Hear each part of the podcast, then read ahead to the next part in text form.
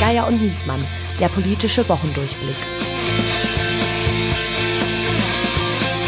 Es ist Kalenderwoche 38, noch 13 Wochen bis zur Debatte übers Böllerverbot. Hier spricht Berlin, hier spricht das Redaktionsnetzwerk Deutschland.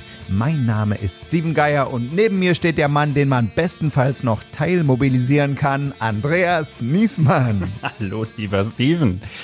Wir beide sprechen in dieser Woche mit zwei intellektuellen Schwergewichten über den Krieg in der Ukraine und über die Frage, ob die Medien in Deutschland Politik betreiben und ob sie die öffentliche Meinung ignorieren. Es sind der Philosoph Richard David Precht und der Soziologe Harald Welzer, die ein neues Buch vorgelegt haben, in dem sie diese Thesen vertreten. Und dieses Buch hat schon vor der Veröffentlichung für jede Menge Ärger gesorgt und wir fühlen den beiden auf den Zahn.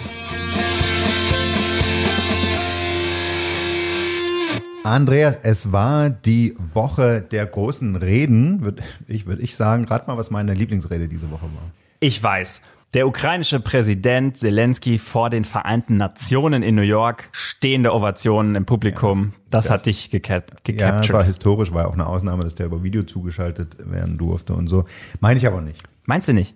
Hm, ja, muss ich überlegen. Äh, du meinst ja wohl nicht Olaf Scholz vor den Vereinten Nationen. Äh, wieso? War das, fandest du das nicht die Rede der Woche? Aber ich, ich meine, ist nah dran. Ist nah dran? Ich meine, Bundestag, diese Woche, Energiepolitik wird debattiert. Robert Habeck muss weg. genau.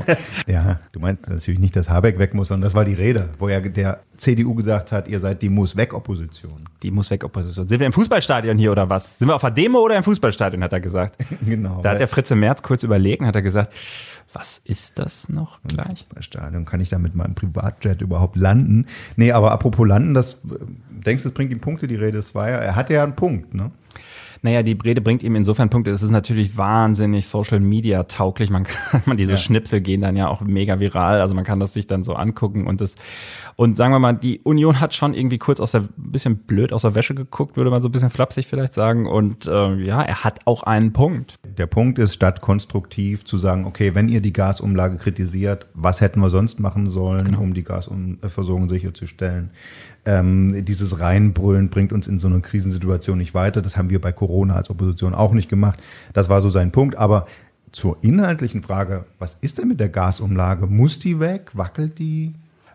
Ob sie weg muss, liegt sicherlich irgendwie ein bisschen im Auge des Betrachters. Sie wackelt gewaltig, würde ich sagen, weil Habeck, der sie ja nun irgendwie ersonnen und äh, in seinem Ministerium konzipiert hat und jetzt gerade überarbeitet, sich ein bisschen distanziert von dieser Umlage. Da kommt jetzt ein neues Argument in die Debatte eingeführt und zwar sagt er, weil der Staat jetzt kurz davor steht, den Gasimporteur Uniper komplett zu verstaatlichen, 99 Prozent und ein paar zerquetschte will der Bund da übernehmen, gibt, hat er finanzverfassungsrechtliche Bedingungen Bedenken, was die Umlage angeht. Weil der Steuerzahler, äh, nee, der, der Gasverbraucher würde dann über die Umlage quasi ein Staatsunternehmen retten. Genau. Das ist ja wirklich. Er würde dann ein Staatsunternehmen retten und dann könnte man es auch einfach über die Steuer regeln. So ist so die Argumentation des Wirtschaftsministeriums und die stellen sich jetzt hin und sagen, wir haben da dieses Bedenken. Das sollte der Bundesfinanzminister bitte mal prüfen.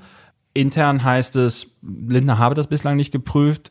Das Finanzministerium sagt, wir haben das geprüft, alles kein Problem. Das ist ja der, wieder der Kampf der Giganten. Ist es? ist äh, wieder Habeck gegen Lindner, wie immer hat Habeck nicht einfach seine Chance gesehen, diese lästige Gasumlage loszuwerden, stattdessen da mit Steuergeld ranzugehen? Das hat er sicher. Und er hat, glaube ich, auch ein bisschen die Chance gesehen, den Lindner so ein bisschen damit in die Verantwortung zu nehmen, weil man im Wirtschaftsministerium schon mit so einem gewissen Knurren beobachtet hat in den letzten Wochen, äh, dass die FDP sehr auf Distanz zu dieser Gasumlage gegangen ist. Der äh, Generalsekretär Bijan Desarei hat ja, äh, hat sogar, hat das mal Habeck-Umlage genannt. Das kam nicht gut an bei den Grünen, muss man sagen. Fand die nicht witzig. Mhm. Und jetzt sagen sie irgendwie, tja, Christian, jetzt guck mal, also entweder wir machen es über die Steuern, ja, dann ist es nämlich dein Problem, oder wir bleiben bei der Umlage, aber dann verteile ich so die Bitte mit. Mhm. Und aber wenn man es über die Steuern macht, das ist ja wie viel Geld, hast du gesagt? Ist ja eine Menge. Ist eine Menge Geld. 38 Milliarden Euro pro Jahr hm. soll die Gasumlage Das ist mehr bringen. als ein Drittel Sondervermögen für die Bundeswehr. Ja, das ist wirklich viel.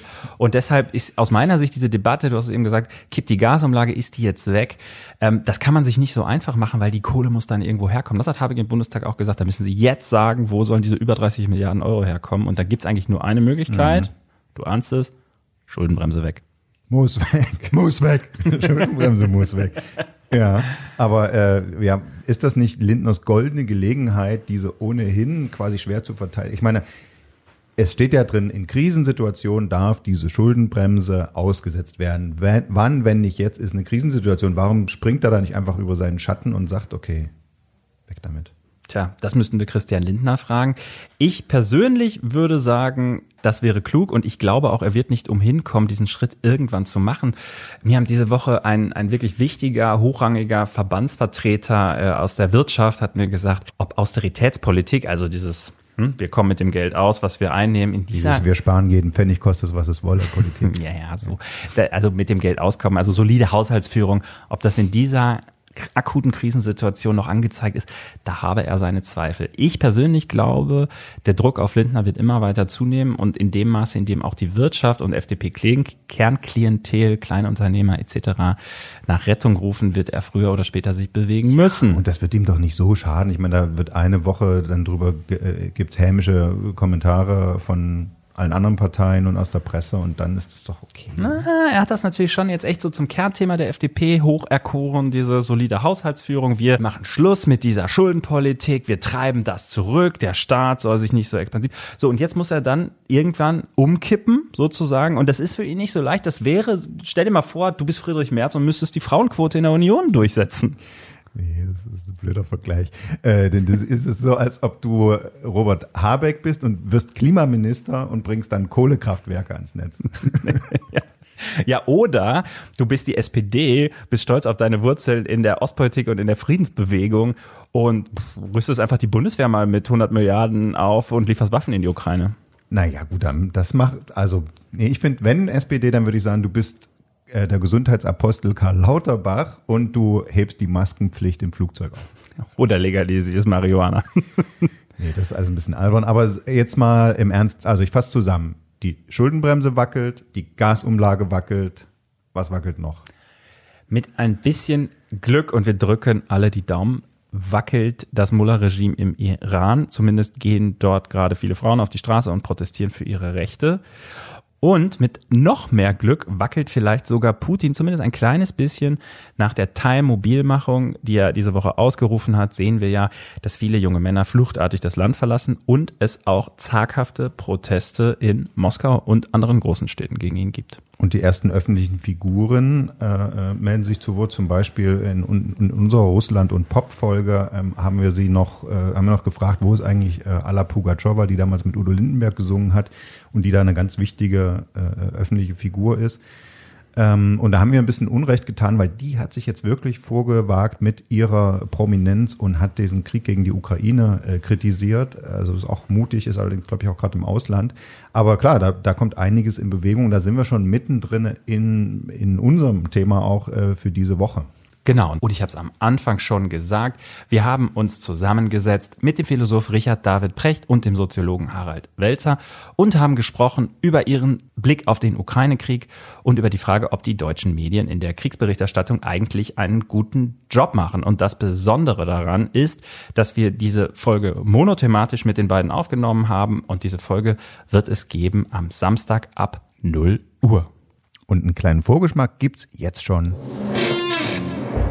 Ich, ich habe jetzt gedacht, wenn ich so innere Widersprüche finde, vielleicht liegt es daran, dass sie quasi der eine hat den Gedanken eingebracht und der andere den oder. Bin ich mal gespannt auf die inneren Ja, machen Sie mal.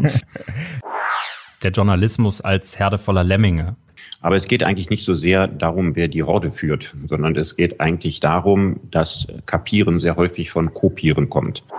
Wir sind ja zweimal erwähnt übrigens. Soll, soll ich das jetzt erwähnen mal? Ja, ich kann mich sehr gut daran erinnern, dass RND erwähnt wird, weil ja. es die Unsitte inzwischen hat, äh, Twitter-Tweets als Nachrichten zu senden. Und damit etwas, was vorher im Twitter-Raum, also eigentlich im semi-privaten Raum der unmittelbaren Meinungsäußerung ist, in den Status einer Nachricht erheben. Naja, aber Twitter als... Sowas sollte kein anständiger Journalist machen. Aber Twitter als semi-privaten Raum einzuschätzen, ähm, erscheint mir fast ein bisschen naiv. Das heißt aber, dass der Westen Druck auf den Angegriffenen ausüben würde, zu sagen, jetzt gebt die Ostukraine ab und sagt, dass das die Krim da bleibt. Das, das, das, heißt es doch überhaupt nicht. Naja, aber gut, man muss ja irgendwas bieten in der Verhandlung. Was ist, was ist denn die? je gefordert. Okay. Das hat doch keiner nee, eben, das ist aber, das wäre meine Kritik an allen Briefen. Es gibt keinen äh, Punkt, was Falsch. kann man Putin bieten? Falsch. Außer zu sagen, wir frieren den Krieg ich, ein, besetzt die Ostukraine. Ich mache mal einen Vorschlag, was man ihm bieten kann. Ja. Ja.